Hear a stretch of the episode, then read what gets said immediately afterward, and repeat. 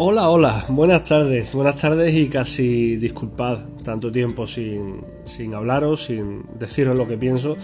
Y eh, bueno, pues como podéis comprobar eh, eh, mis cuerdas vocales suenan como, como, una marcha fúnebre, con lo cual ahí tenéis la explicación de, de, estos días de ausencia.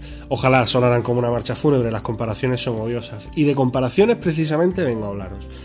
aquellos que me conocen más eh, más allegadamente, saben que yo eh, paso gran parte de mi tiempo en, Granada, eh, por motivos de trabajo sobre todo.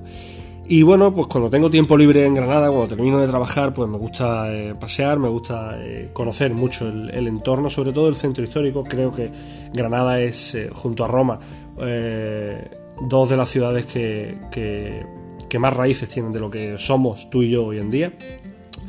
Y eh, paseando el otro día por, eh, Granada, me fijé en. Eh, bueno, pues me, fui a, ver la, hermandad de, la, de Santa María de la Alhambra. una hermandad mm, dignísima de, visitar, ya no solamente de ver en la calle en Semana Santa, sino de visitar en, su entorno natural y en su, en su capilla.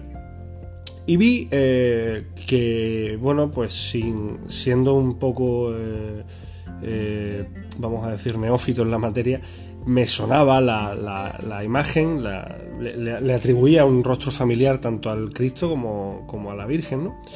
Rostro familiar que no era otro que al, de las imágenes de, Fernando Ortiz. Fernando Ortiz, tan alabado, escultor malagueño del año 1700 y pico, eh, bueno, pues yo pensaba, ¿no? Como, como la escuela granadina tenía tanta, tanta influencia en la, en la, malagueña, o la malagueña y la granadina casi prácticamente se fundían en, en, muchas obras, pues yo pensaba que iba a ser una obra de Fernando Ortiz, magnífica obra de Fernando Ortiz, y digo, vale, muy bien, pues Santa María de la Alhambra tiene, un malagueño tiene, tiene una obra tan, tan, tan significativa en la Semana Santa granadina como es Santa María de la Alhambra. Resulta que no, resulta que cuando me da por, por indagar, no es obra de Fernando Ortiz, eh, sino que es obra de, eh, Torcuato Ruiz del Peral, eh, coetáneo de Fernando Ortiz, un poquito más mayor, del año 1707, Fernando Ortiz, o 1704, Fernando Ortiz es del 17, bueno, a fin de cuentas coetáneo, pero me doy cuenta de una cosa, me doy cuenta de que una de dos, o la buena producción de Fernando Ortiz todavía no la hemos conocido, perdón, una de tres, o no la hemos conocido o nos la hemos cargado con eh, procesos de restauración eh, sin sentido o directamente no existe y le estamos dando un bombo a las obras de Fernando Ortiz que no lo merecen. Y con esto no quiero hacer ninguna crítica, ninguna hermandad que tenga una, imagen de Fernando Ortiz. Pero analizando esta talla de Torcuato Ruiz del Peral y teniendo tantas similitudes como le pude encontrar con, eh, las obras, sobre todo con la cara, ¿no? con, el rostro de, las obras de Fernando Ortiz, pues me, fui a la anatomía, me fui a las posiciones corpóreas, me fui a, la, talla, a la definición de, la musculatura, de la posición, y dije, no, aquí algo está fallando. O está fallando, o está fallando lo que hemos hecho con el legado de Fernando Ortiz, o directamente el que fallaba era Fernando Ortiz y nosotros lo estamos encumbrando en un altar. Eh, os animo a que, evidentemente, esto es una opinión. Algunos en algunos grupos de WhatsApp dirán que soy, que hay que ver lo que digo y qué tal. Eh, las comparaciones son odiosas, lo he dicho al principio del cafelito.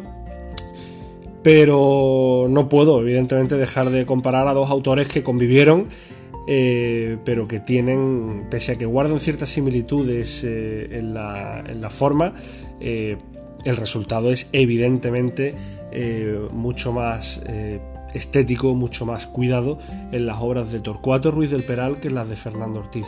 Estamos de nuevo ante un caso de, como, tantas veces hacemos en Málaga, de sobrevalorar lo que tenemos, como, como ocurre con algunas formaciones musicales, como ocurre con algunas imágenes, como ocurre, que esto da para otro cafelito.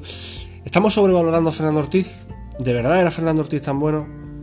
¿De verdad merece la pena rasgarse las vestiduras como nos las rasgamos por, un artista como Fernando Ortiz?